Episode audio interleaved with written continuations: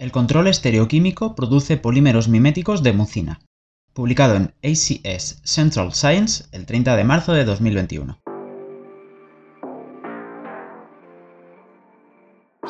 Todos los animales, excepto las esponjas, producen moco. En todo el reino animal, este hidrogel interviene en la humectación de la superficie, la viscosidad y la protección contra los microbios. Los componentes principales de los hidrogeles de moco son mucinas oxígeno-glicoproteínas de alto peso molecular que adoptan estructuras lineales extendidas. La glicosilación es parte integral de la función de la mucina, pero se desconocen otras características que dan lugar a sus ventajosas actividades biológicas. Postulamos que la conformación extendida de las mucinas es fundamental para su capacidad para bloquear fenotipos de virulencia microbiana. Para probar esta hipótesis, desarrollamos imitaciones de mucina sintética que recapitulan la exhibición densa de glucanos y la morfología de la mucina. Variamos el catalizador en una polimerización por metátesis con apertura de anillo, para generar glicopolímeros derivados del norborneno sustituido que contienen alquenos cis o trans. El análisis conformacional de los polímeros basados en la capa alílica sugirió que los glicopolímeros cis, en lugar del trans polinorborneno, adoptarían estructuras lineales que imitan a las mucinas. Micrografías de fuerza atómica de alta resolución de nuestros polímeros y mucinas MUC2, MUC5AC y MUC5B, purificadas de forma nativa, revelaron que los cis polímeros adoptan estructuras extendidas similares a mucinas. Los polímeros cis tuvieron esta estructura en solución y eran más solubles en agua que sus análogos trans. De acuerdo con la morfología lineal de la mucina, los glicopolímeros cis eran aglutinantes más potentes de un factor de virulencia bacteriana, la toxina del cólera. Nuestros hallazgos destacan la importancia de la columna vertebral del polímero en el diseño de sustitutos de mucina y subrayan la importancia de la columna vertebral de la mucina extendida para inhibir la virulencia.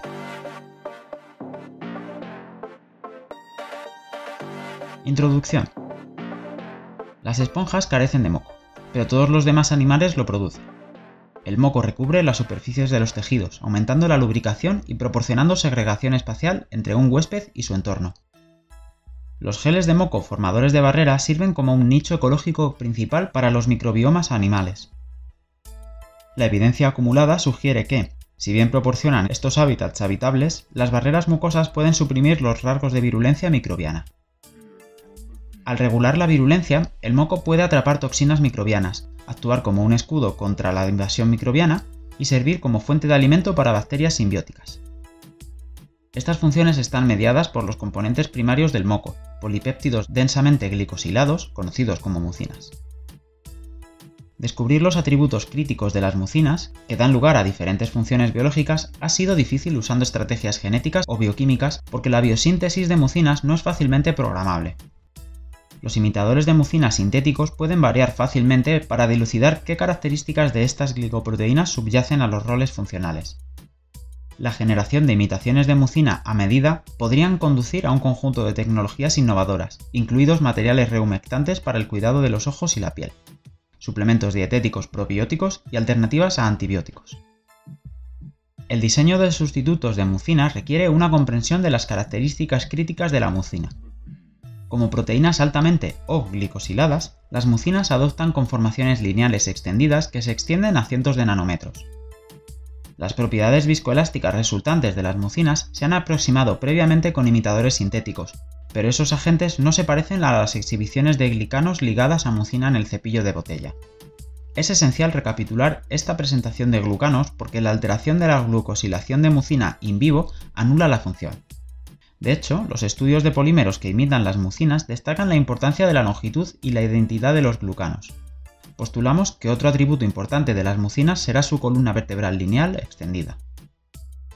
Para probar el papel de la conformación, buscamos comparar las propiedades de imitación de mucina de los polímeros sustituidos con glicanos que adoptan una conformación extendida o una estructura globular menos rígida razonamos que las reacciones de polimerización por metátesis de apertura de anillo, ROMP, esterocontroladas, proporcionarían acceso a los polímeros objetivo. Aunque muchos estudios se han centrado en el desarrollo de catalizadores selectivos cis o trans para ROMP, la información es escasa sobre cómo la geometría del esqueleto del polímero influye en la morfología y la función.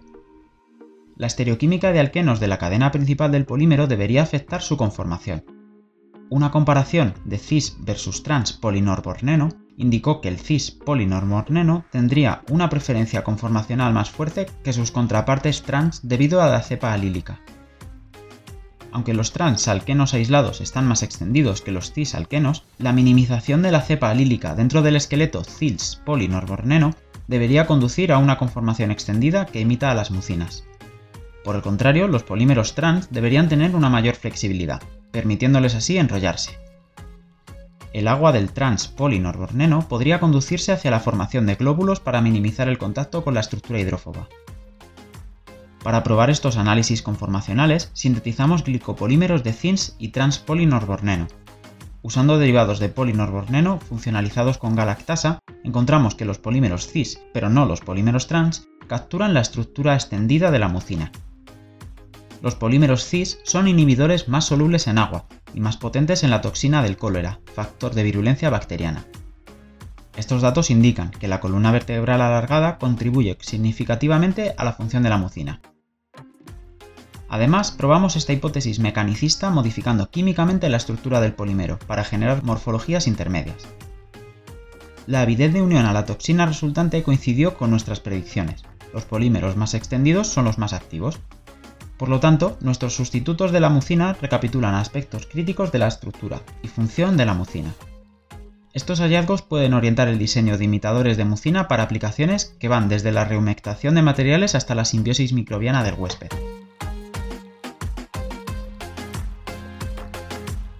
Resultados y discusión. Para generar glicopolímeros miméticos de mucina, sintetizamos polímeros con ésteres de succinimidilo y empleamos una estrategia de funcionalización postpolimerización. En resumen, el ácido exonorborneno carboxílico se esterificó con N-hidroxisuccinimida generando el monómero 1 reactivo con amina. Este monómero se sometió luego a ROM con el alquilinideno de tungsteno 2 de Schrock o el catalizador de rutenio de Krups 3 para producir poliolifinas cis o trans, respectivamente. Una combinación de espectros 2D NRM y FTIR confirmó que el complejo de tungsteno 2 proporcionó un polímero con principalmente cis-alquenos, mientras que los polímeros generados con el catalizador 3 son principalmente trans. Mientras que el catalizador 3 proporcionó polímeros con una distribución de peso molecular estrecha, el catalizador 2 proporcionó polímeros cis con una dispersión mucho mayor. Estos hallazgos proporcionan un ímpetu para un mayor desarrollo de catalizadores de metátesis cis selectivos que proporcionan polímeros de dispersión estrecha. Aún así, la dispersión del polímero no tuvo impacto en el enfoque de nuestra investigación, el efecto de la geometría de los alquenos en la morfología y función del polímero. Para este estudio se sintetizaron polímeros grandes, grado de polimerización 200 y 500, para producir la masa molar alta de mucina más de cerca. El grado de polimerización se controló mediante la relación de monómero a catalizador y se confirmó mediante análisis de grupos terminales de 1H-RMN. Después de la polimerización, los materiales se injertaron con varios porcentajes de un derivado de D-galactosa que lleva una amina terminal y se rellenaron con etanolamina. El resultado fue una serie de glicopolímeros derivados de cis y trans polinorborneno, que variaban sistemáticamente en la densidad de galactosa. Aunque estudios previos indican que los materiales escasamente glicosilados involucran de manera más efectiva a sus socios, que se unen a los carbohidratos, deseamos cubrir un rango de densidades de funcionalización para asegurar una actividad biológica óptima. Por tanto, el panel de glicopolímeros varió entre el 25 y el 100% de funcionalización de galactosa e incrementos del 25%. Para evaluar si nuestros glicopolímeros cis y trans tenían diferencias morfológicas, los caracterizamos mediante microscopía de fuerza atómica, AFM, y dispersión de neutrones de ángulo pequeño, SANS. Comparamos el cis y trans de 200 meros representativos que estaban funcionalizados al 50% con galactosa. Las soluciones diluidas de estos glicopolímeros se vertieron gota a gota sobre obleas de silicio para su visualización mediante AFM. Los polímeros cis y trans tenían morfologías distintas. Los polímeros cis adoptaron estructuras lineales, con los polímeros más largos producidos extendiéndose por encima de 400 nanómetros. También encontramos que algunos formaban parte de una red entrelazada, que presumiblemente surgió del entrelazamiento de cadenas lineales tras la evaporación del solvente. El enredo de cadenas aumentó con la densidad de funcionalización. Los CIS 200 meros, con funcionalización de galactosa al 25%, siempre adoptaron una estructura lineal extendida, pero los polímeros completamente sustituidos con galactosa tenían la mayor cantidad de entrelazamientos de cadenas. Atribuimos este comportamiento a la mayor solubilidad en agua de los cis polímeros densamente glicosilados. Durante la evaporación se forman gotitas altamente concentradas y su secado final da como resultado la precipitación de grupos de polímeros entrelazados. Por el contrario, los transpolímeros siempre generan glóbulos esféricos con densidades de funcionalización del 50 y del 100%. Estos glóbulos variaban de 10 a 100 nanómetros de diámetro y aproximadamente 4 nanómetros de altura, lo que indica que se agregaron múltiples polímeros. A continuación comparamos la morfología de nuestros glicopolímeros sintéticos con las mucinas secretoras nativas. Purificamos MUC2, mucina intestinal, y MUC5AC, mucina gástrica, de muestras de tejido porcino y MUC5B, mucina salival, de saliva humana. Cada uno tenía una morfología rectora correspondiente a una estructura de cepillo de botella extendida, Obtuvimos imágenes de las redes de mucina en cientos de nanómetros y obtuvimos algunas de las imágenes de mucina de mayor resolución jamás observadas. Atribuimos estos resultados a la alta calidad de las mucinas aisladas, que se purificaron cuidadosamente para garantizar una degradación y desnaturalización mínimas. Si bien las tres mucinas formaron cepillos de botella extendidos a escala de micras, también observamos una morfología condensada única en MUC5B, por tanto, las estructuras lineales extendidas que se encuentran exclusivamente en el cis polímero imitan las de las mucinas. Para confirmar que la morfología observada en el estado sólido se tradujo a la fase de solución, analizamos cis y trans 50% galactosa 200 meros, utilizando SANS. SANS permite la determinación de la estructura de la solución a granel para polímeros compuestos por elementos ligeros, los cis polímeros se ajustaron mejor a un modelo de cilindros flexibles, con una longitud de persistencia de 10,5 nanómetros, lo que confirma su estructura de solución como cadenas de polímero extendidas. Por el contrario, los polímeros trans, que mostraron una pendiente más pronunciada en su intensidad de dispersión, se ajustan mejor a un modelo globular con una longitud de persistencia de 1,6 nanómetros, lo que indica que se estaban desenrollando en una solución. Estos datos indican que los polímeros cis y trans conservan las conformaciones observadas en estado sólido de la fase acuosa. Postulamos que las diferencias de las estructuras cis y trans polinormorneno serían relevantes para su actividad. Evaluamos la afinidad relativa de estos polímeros por el factor de virulencia de la toxina del cólera y los comparamos con mucinas secretoras nativas purificadas. Vibrio cholerae produce toxina del cólera y la actividad de la toxina promueve la infección.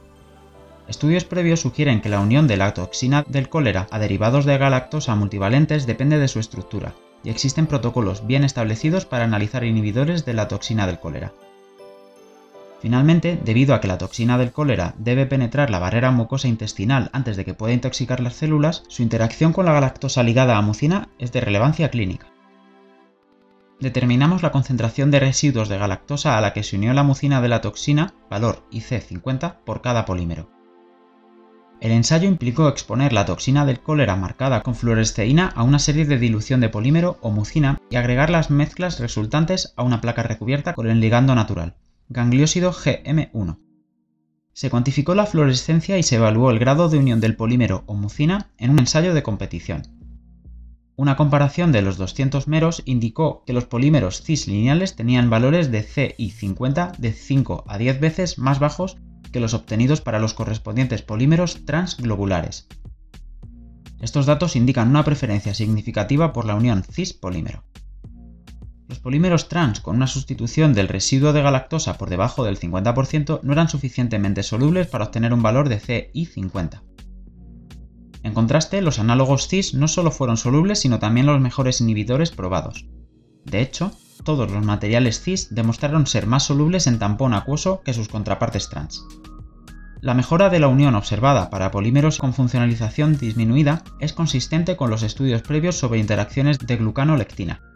Este efecto surge presumiblemente porque los niveles de sustitución elevados dan como resultado la oclusión estérica de los epitopos. Los polímeros de 500 meros más largos mostraron tendencias similares en la unión y la solubilidad de la toxina de cólera. De manera similar, analizamos muestras de MUC2, MUC5AC y MUC5B para determinar la inhibición de la toxina de cólera. Como las tres mucinas están densamente glicosiladas con un porcentaje desconocido de galactosa, no se pudo establecer una concentración exacta de galactosa. En su lugar, determinamos el valor de IC50 en función del porcentaje en peso y comparamos esos valores con la inhibición medida de D-galactosa monomérica. IC50 igual 310 milimolar y 5,3% en peso, para producir una potencia relativa.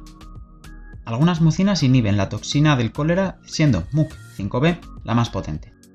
Estos datos sugieren que la mucina gástrica purificada, MUC5AC, y la mucina salival, MUC5B, pueden servir como receptores señuelo eficaces para la toxina del cólera. Dado que MUC5B también se expresa en gran medida en el tracto gastrointestinal, su actividad mitigante puede ser especialmente relevante ya que la toxina del cólera actúa sobre las barreras intestinales. Sin embargo, en comparación con nuestros imitadores de mucina sintética, las mucinas nativas son inhibidores mucho menos potentes. Esta unión preferencial de nuestros polímeros miméticos de mucina tiene sus raíces en su diseño, tienen residuos de galactosa terminales para la unión de la toxina del cólera, mientras que las mucinas nativas poseen una diversidad de glicanos. A continuación, evaluamos si la unión de la toxina del cólera observada era dependiente de la galactosa, ya que postulamos que las diferencias observadas en la solubilidad se debían a la arquitectura del polímero. Con este fin, generamos polinorborneno funcionalizado con glucamina. La glucamina es un azúcar reducido de cadena abierta que no debería mostrar afinidad por la toxina del cólera. Ni el polímero cis ni el transglucamina se unieron a la toxina del cólera. Al igual que con los polímeros sustituidos con galactosa, el polímero cis era mucho más soluble en agua que su análogo trans. Junto con los resultados de la inhibición de la toxina del cólera, estos datos indican que en el esqueleto del glucopolímero modula la estructura y la solubilidad y puede afectar a la unión de glucano-lectina en interacciones mucina-miméticas. Para evaluar si el esqueleto impulsa la conformación de polinorborneno y por lo tanto influye en la inhibición de la toxina del cólera, utilizamos hidrogenación y sin de hidroxilación para modificar los alquenos del esqueleto. La reducción de la columna vertebral debería aumentar la flexibilidad de la cadena y por tanto promover la agregación y mejorar la formación de glóbulos. Para probar esta idea, sometemos nuestros polímeros a condiciones de hidrogenación de transferencia utilizando paratoluensulfonil hidracida, la reducción de materiales parcialmente funcionalizados produjo películas insolubles, pero un 200 mero de galactosa completamente funcionalizado experimentó una reducción con una eficiencia de aproximadamente el 85%. El polímero resultante era ligeramente menos soluble que su análogo transalqueno y demostró ser un inhibidor de toxina del cólera equivalente. Este hallazgo no fue sorprendente, ya que las diferencias en la inhibición entre los polímeros cis y trans solo se observan a densidades de funcionalización de sacáridos más bajas. De acuerdo con nuestra predicción estructural, AFM reveló que el polímero de la columna vertebral reducida adoptaba estructuras globulares gigantes por encima de una micra de diámetro. Comparamos los resultados con el polímero completamente reducido con los del polímero de hidroxilado. Esperábamos que este último fuera menos hidrófobo que el transpolímero original, Debido a que el efecto izquierdo debería restringir la libertad de rotación, anticipamos que la SIN dihidroxilación proporcionaría materiales con una morfología, solubilidad y potencia más similares a CIS hacia la toxina del cólera. Los trans 200 meros, funcionalizados al 50% con galactosa, se sometieron fácilmente a una dihidroxilación casi cuantitativa con tetróxido de osmio y N-óxido de N-metilmorfolina, de acuerdo con nuestras predicciones, el dihidroxipolímero era mucho más soluble en agua que su polímero original. Este material produjo un valor de CI50 entre el de los polímeros cis y trans y adoptó una estructura cilíndrica compacta intermedia entre la morfología de los polímeros trans y cis. Estos datos sugieren que la agregación de transpolímeros contribuyó a su débil afinidad por la toxina de cólera. Por lo tanto, la manipulación química y la estereoquímica de las cadenas principales de polinorborneno afecta drásticamente la estructura del polímero y la función biológica. En resumen, sintetizamos cis, trans, dihidroxi y tetrahidropolinorborneno funcionalizados con galactosa para evaluar sus propiedades miméticas de mucina. Descubrimos que los estados de conformación y agregación de estos sistemas de polinorborneno están gobernados por la tensión alílica del esqueleto polimérico y las interacciones hidrófobas.